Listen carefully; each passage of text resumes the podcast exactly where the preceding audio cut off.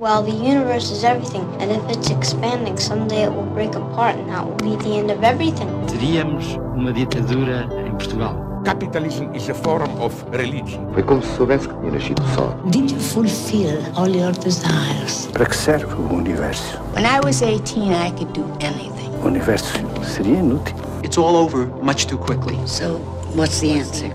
PBX, uma parceria Expresso Antena 1, com Pedro Mexia e Inês Menezes. Olá, este é o PBX Parceria Expresso Antena 1.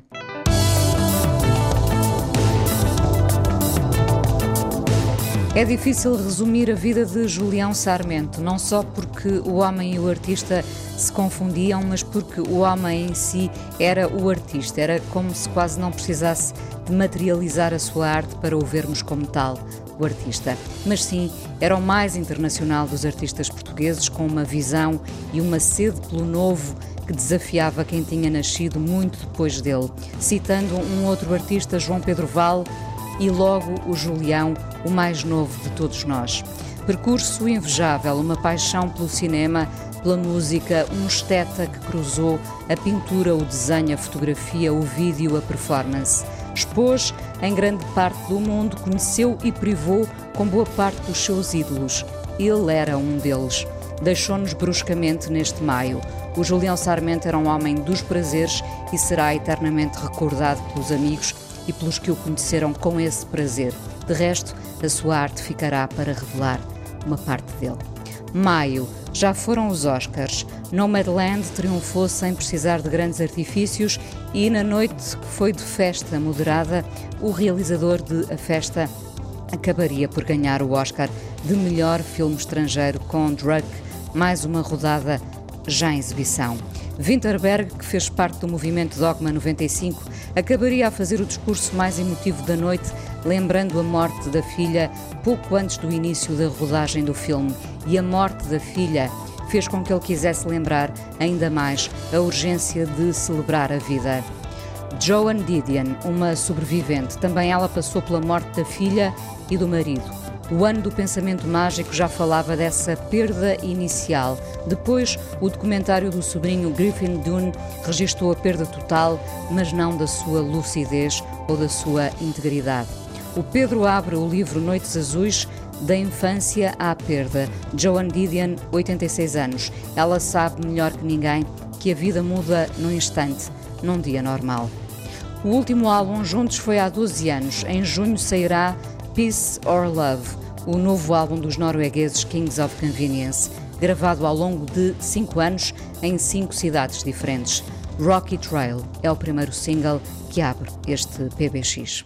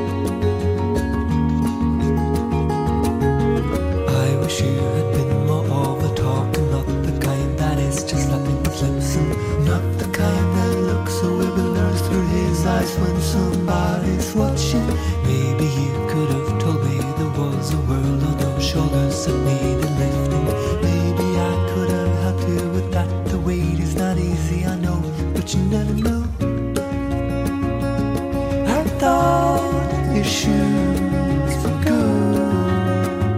I thought they would take you to the end of any road.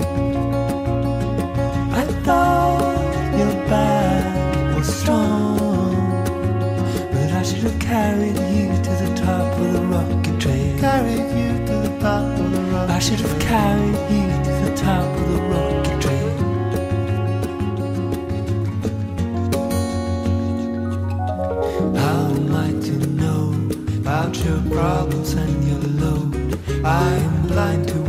Show. I am waiting to be told. I never ask how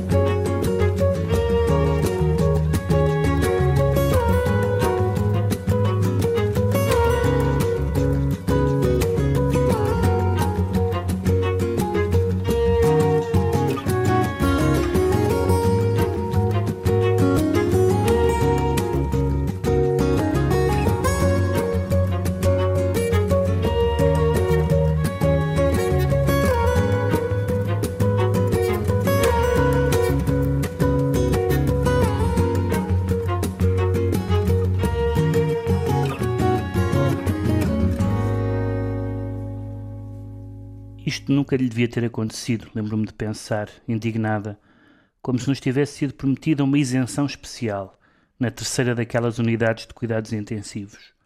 Quando falamos de mortalidade, falamos dos nossos filhos. Acabei de o dizer, mas que significa? Sim, é claro que percebo, é claro que percebes.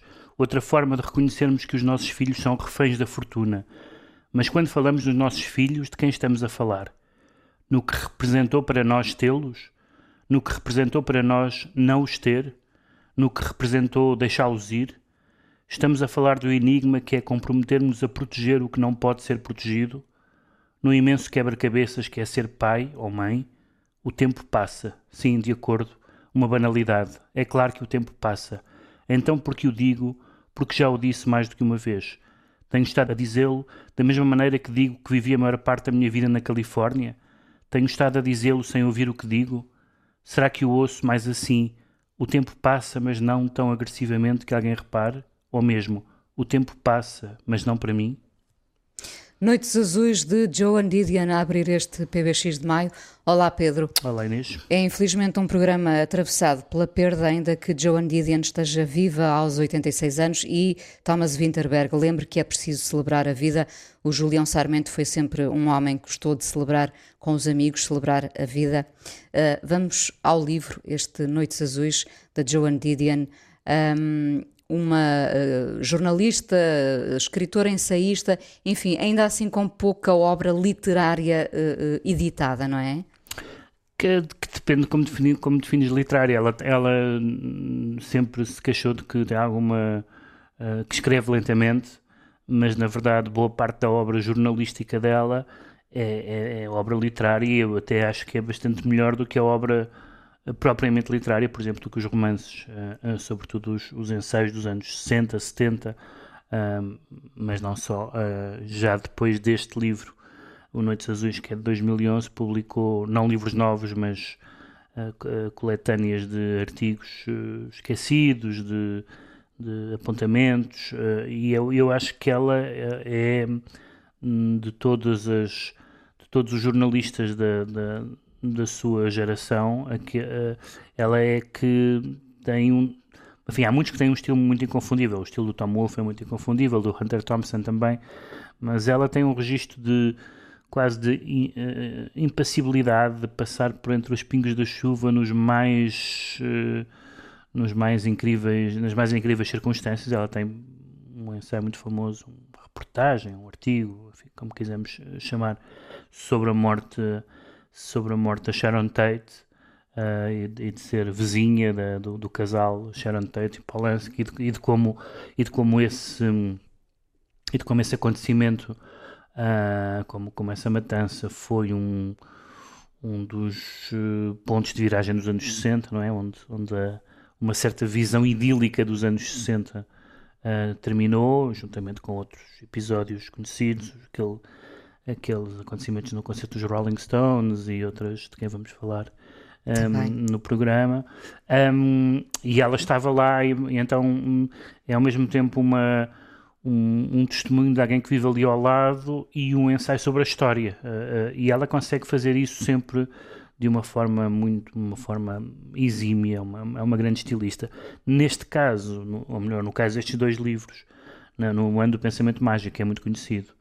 Uh, neste- Tornou-se muito conhecido, Sim, não é? tornou-se muito conhecido por causa do tema, essencialmente. É um livro sobre a, a perda do marido, que aliás também era escritor, John Gregory Dunn, ah, e, o, e, o, e depois seguido em 2011 da, Da morte da da filha. morte da filha, que é esta filha ah, adotiva chamada Quintana, que, sobre a qual o próprio marido também tinha escrito um livro chamado Quintana and Friends, portanto, talvez por ser uma filha adotada e, portanto, eu não sei exatamente os- as dificuldades que eles tiveram para ter filhos ou não, mas, eh, mas claramente esta adoção foi para eles um momento assim eh, muito marcante eh, e a que eles se referem muitas vezes.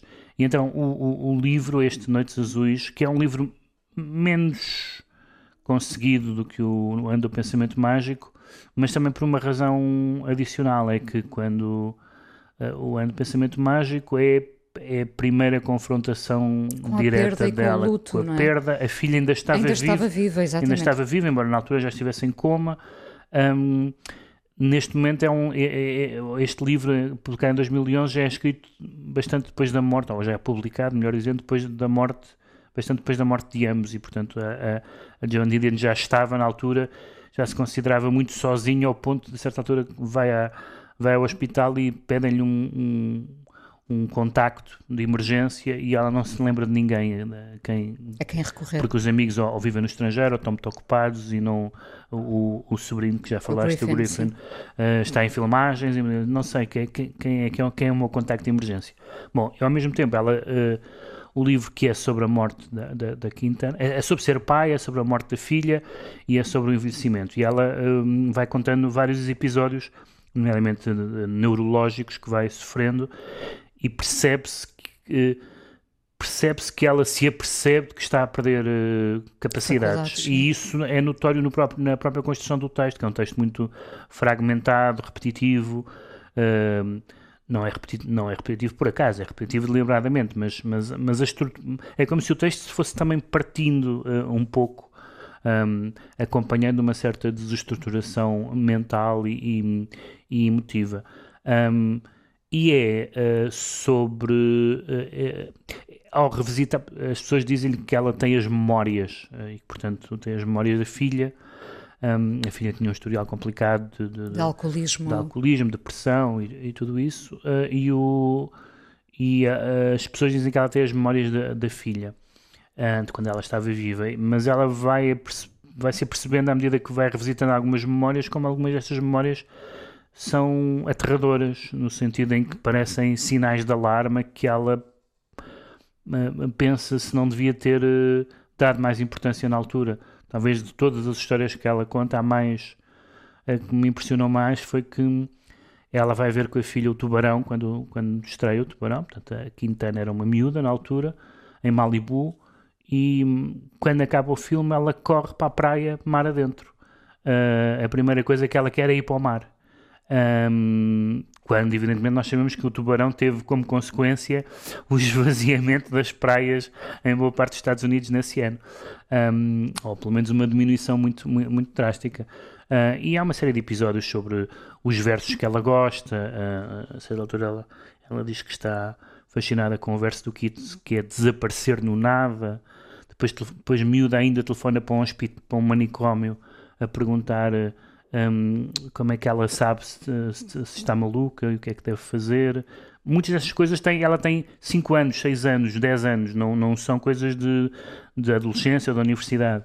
Hum, Uma certa ideia de destruição, autodestruição esteve sempre lá. é? ela, ela, ela, a John Didion põe a hipótese, que não sei se tem eh, um, apoio, embora ela cite muitos eh, textos de especialistas em várias áreas, ela põe a hipótese de que eh, haja dois síndromes cruzados entre os, entre os pais que adotam e os filhos adotados, que é os filhos adotados, uh, uh, o medo de serem um, abandonados, visto que muitos deles foram realmente abandonados pelos pais uh, biológicos, e portanto um medo que persiste mesmo quando, quando, são, quando têm bons pais adotivos.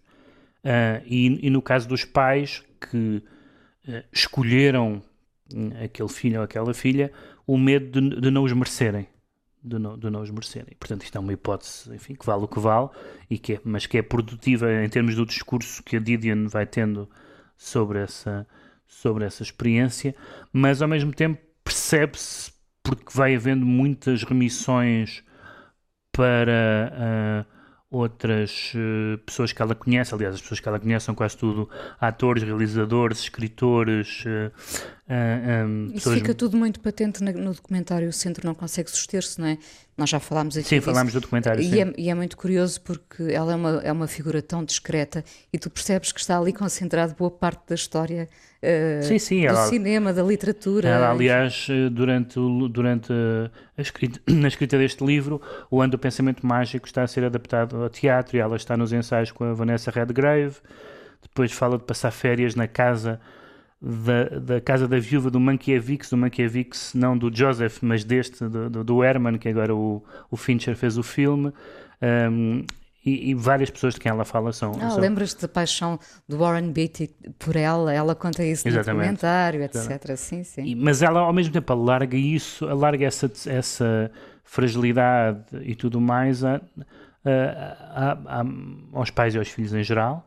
Uh, e ao mesmo tempo, como está, como, como sente que a morte da filha, por ser, pelo menos cronologicamente, uh, contra a natura, não é? Contra a natura, os filhos morrerem antes dos pais, ela sente que, que ele é um momento em que ela própria está confrontada com a morte. Não só porque a sua uh, saúde se deteriora, como porque já está a ver tudo à luz da morte. O marido morreu, a filha morreu, Uh, e ela vai arrumando coisas, e à medida que arruma coisas, só encontra postais e fotografias e cartas de pessoas que morreram.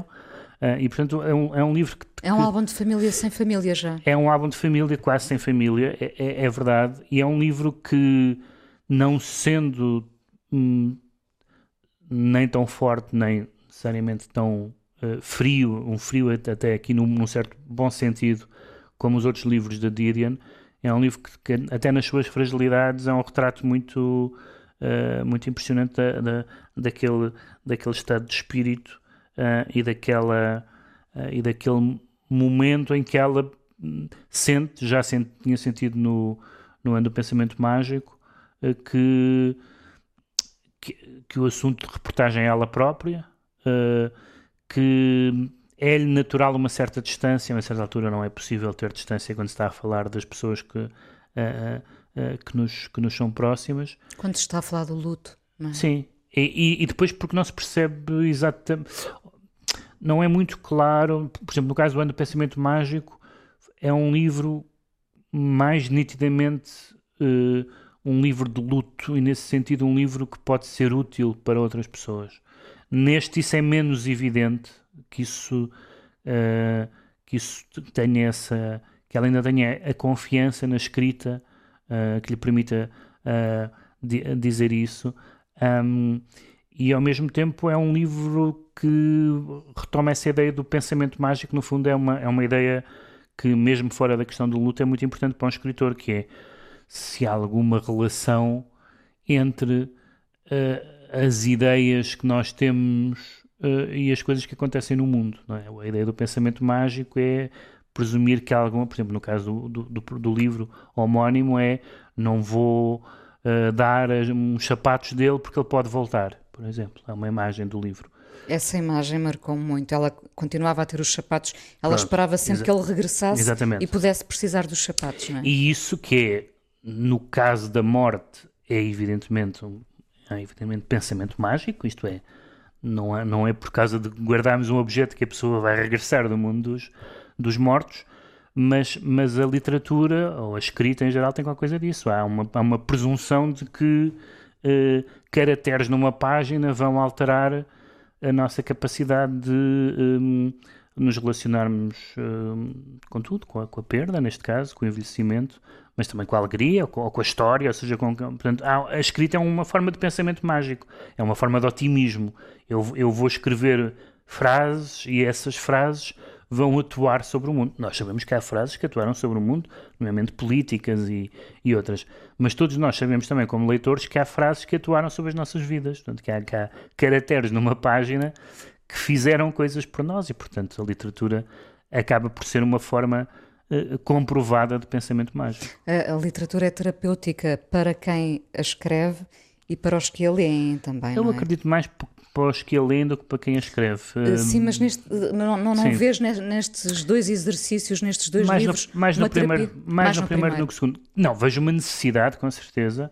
Uh, neste caso, como como há uma transição, aliás, o livro foi um pouco censurado por isso, porque uh, ela transita, se calhar, demasiado depressa para, algum, para alguns gostos, uh, uh, para algumas opiniões, entre o luto pela filha e o luto por si própria, digamos assim, isto é, a, a, segunda metade do livro são as idas dela ao hospital e os exames e os, as coisas que o médico lhe perguntam. a certa altura ela, ela vai para uma vai, vai para uma aula, não, ah, não, tem nada no coração, mas vai para uma aula ah, de cardiologia e tem um, um diálogo, penso com uma enfermeira, uh, que ele diz: qual é, o, qual é o problema do seu coração? E ela diz: Não tenho nenhum problema no coração. E ela, claro que tem, está na cardiologia. E então é, é uma, é, essa ideia de que ela já é um objeto de, da ciência médica e, portanto, uma velharia e já uma. E já há, há, há muitas referências, por exemplo um, um, ou, ou envelhecimento físico, às roupas que já não pode usar. A ideia que é muito comum no envelhecimento em geral, que é uh, só, só, só, outro dia que me apercebi que tenho 75 anos, não, não, não, tinha pensado nisso. Uh, e que tenho aqui umas sandálias, já não vou calçar isto, porque isto realmente é ridículo nesta idade. E então isso surge tudo uh, de súbito. Uh, não só por causa da doença, mas sobretudo por causa desse desamparo de quem de repente ficou sozinha. Fico curiosa para saber se ainda beberá a sua Coca-Cola em jejum. Não sei, mas continua a ter as últimas fotografias que, que apareceu, eram uns anúncios até um, uns de óculos. Sol, e sim. ela continua com uma grande pinta. Noites Azuis de Joan Didion, da Cultura Editora, destaque no PBX de maio.